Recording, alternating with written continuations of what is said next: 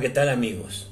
En esta primera entrega vamos a hablar de algo eh, muy común aquí en México. Se trata del albur. Según la Real Academia Española, la palabra albur significa contingencia o azar a la que se fía el resultado de una empresa, tomándose como empresa cualquier acción de cualquier tipo.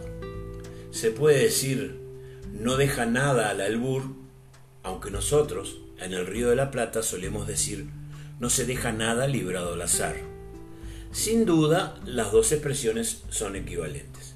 También se llama albur a las dos primeras cartas que saca el banquero en el juego del monte. Otra forma de reconocer la palabra, según la Real Academia, es como mentira, rumor, infundios o aventura amorosa. Pero hay un albur en México, y también está aceptado por la Real Academia, que vendría a ser lo que los rioplatenses llamaríamos el doble sentido. Curiosamente, lo que en el Río de la Plata no está tan bien visto en muchas ocasiones, aquí en México es moneda corriente. Todo el mundo alburea, en las tiendas, en los trabajos, en las familias, en las reuniones de amigos, con conocidos o desconocidos. En el albur no se dicen malas palabras ni groserías. Todo es en sentido figurativo y alguna palabra puede ser la unión de otras o finales y principios. Ejemplo, ¿viste a Benito Cámelo? Donde claramente se quiere decir ven y tócamelo. Eso sí, todos los albures tienen connotaciones sexuales. En esta práctica, que parece ser patrimonio de los mexicanos, ponen en marcha todo su ingenio. Se plantean duelos de albures.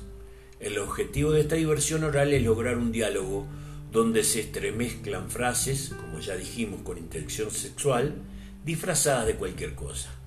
Eso también implica dejar de lado la mojigatería.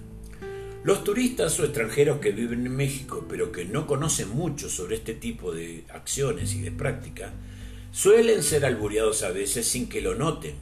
Ejemplo, en una verdulería es común que le pregunten a una mujer extranjera si han probado, les gusta o les pica el chile mexicano.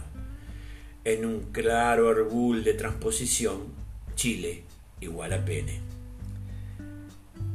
Pero, sin dudas, la tradición del arbul y su práctica no pretende ser ofensiva, es una muestra más de la picardía mexicana. Tanto es así que hasta en un programa de humor muy famoso de la televisión llamado Me caigo de risa, y si le sacamos la I a caigo, ya vemos lo que queda y lo que quiere decir, se dicen albures con total normalidad. Sobre todo alburean al conductor llamado Faisi. Por ejemplo, encontré tres hermanitos. Juan entregó al grande, yo al del medio y Faiz entregó al chiquito, aludiendo por chiquito al ano. Para finalizar, les dejo algunos ejemplos de albures. Cada vez que te veo, palpito. A ese conejito hay que darle su zanahoria y su lechuguita.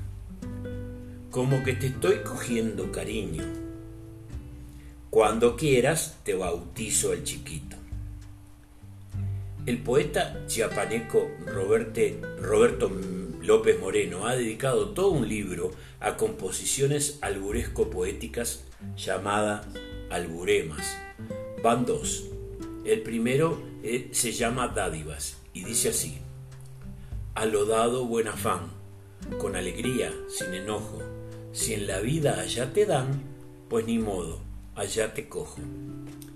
Y el segundo se llama recetario, sin recetas engorrosas, para aliviarle los males, las gotitas milagrosas del doctor Elber González. Con esto me despido hasta la próxima, esperando que les haya gustado.